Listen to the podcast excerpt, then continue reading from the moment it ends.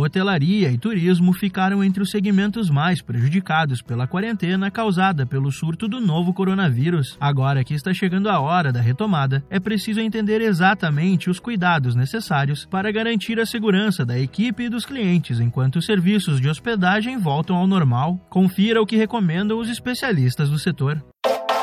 Seu negócio em tempos de coronavírus.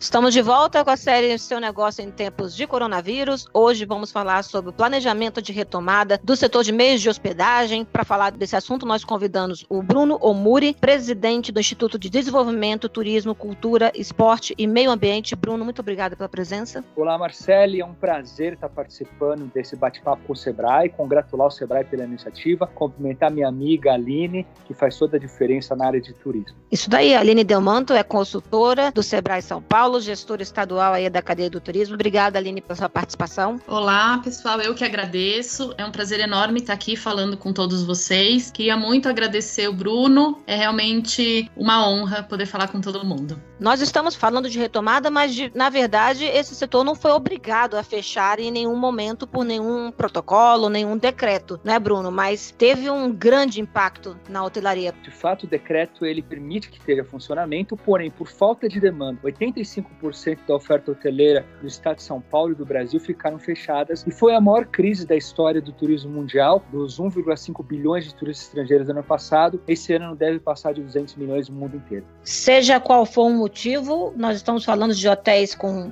baixa ocupação ou nenhuma né, ocupação, fechados por essa questão e as empresas vendo o caixa ir embora e nesse momento muita gente preocupada uh, até na forma de retomar, né, Aline? Queria que você falasse um pouquinho quais são as orientações principais aí para quem vai se preparar para a retomada aí da, da economia no setor de hospedagem. A recomendação número um é que todo mundo conheça o protocolo vigente. Então, o protocolo estadual traz instruções bem detalhadas, tanto para a área de meios de hospedagem, como também o protocolo intersetorial traz bastante informação. É importante que todo mundo também olhe o seu município, a sua região, para ver se tem alguma especificidade que tem que ser cumprida e além disso, conheça também o material do Sebrae. Ali a gente dá orientações gerais e que vão ajudar nesse momento da retomada. Em linhas gerais, as ações que precisam ser tomadas para esse momento agora de voltar tem muito a ver com a questão da segurança sanitária. Então, garantir a segurança do hóspede com higienização, álcool gel. Então, nesses protocolos e no material informativo do Sebrae, todo mundo vai encontrar as informações para retomar seguramente a atividade. Bruno, que temos comentado muito muito, né? Todo mundo fala bastante com relação ao novo normal, mas o que a gente tem percebido é que novos modelos de negócio, adaptação, né, do que já existe. Queria que você falasse um pouquinho, principalmente do setor hoteleiro, que aí ele acaba comportando mais outras duas empresas dentro, né? Que é tanto o serviço de alimentação, que vai sofrer um impacto importante, quanto o setor de eventos também, que acontece nos hotéis. Queria que você falasse um pouco sobre o impacto aí no modelo de negócio. Olha, primeiro nós vamos precisar de três fatores que eu falo no impacto em relação ao meio de hospedagens. Né? O primeiro é de fato conseguir chegar aos créditos, né? Porque para um hotel reabrir, ele vai precisar